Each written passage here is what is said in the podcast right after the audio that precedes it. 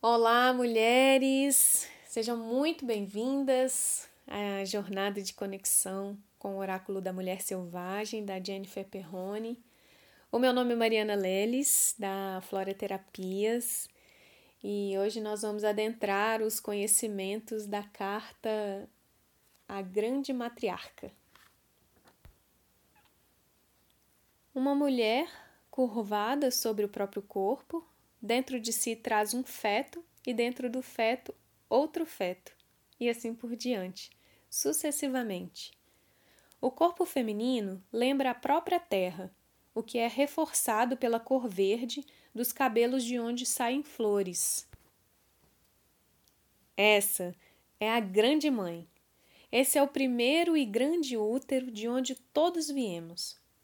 Houve um tempo em que o feminino era sagrado, o corpo feminino, regido por ciclos de lua e de sangue, a mudança que acompanha a gestação, trazer um ser ao mundo, ser capaz de amamentar e nutrir a partir do próprio corpo, isso que hoje a biologia ensina, já foi um mistério para os antigos povos que viam na mulher a mais elevada representação humana do sagrado. Essas sociedades matrifocais não eram baseadas na supremacia feminina, mas na igualdade de todos perante o útero cósmico. Embora essa percepção já tenha se diluído ao longo do tempo, ainda hoje é inegável a importância da mãe, não apenas em seu papel de dar à luz, como o peso que exerce na formação psíquica de um ser. Sobre isso, o conhecimento sistêmico ensina que um indivíduo apenas encontra a verdadeira paz a partir do momento em que é capaz de honrar sua ancestralidade. E nesse aspecto, a mãe exerce papel fundamental. Seja porque fomos formados nas águas amnióticas do útero materno, seja pelos resquícios de sociedades imemoriais, o fato é que todos precisam passar pelo sagrado gesto de reverenciar aqueles que vieram antes, como única forma de realmente seguir em frente. Para as mulheres, isso é ainda mais verdadeiro. Uma mulher que não consegue honrar sua mãe dificilmente poderá assumir completamente os poderes do feminino selvagem dentro de si, pois parte de sua energia ainda estará na negação do útero, da energia primordial, da fonte da própria vida.